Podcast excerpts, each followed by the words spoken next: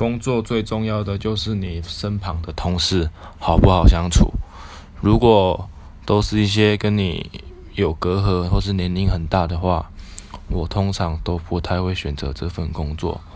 又或者是你的主管很机车、很鸡巴，然后只会为难你的那一种，我也不会想要再继续工作下去。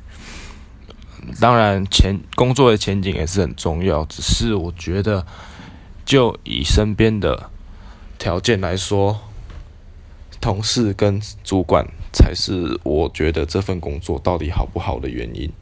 啊，薪水也算是一个部分啦，只是那个先不要考虑。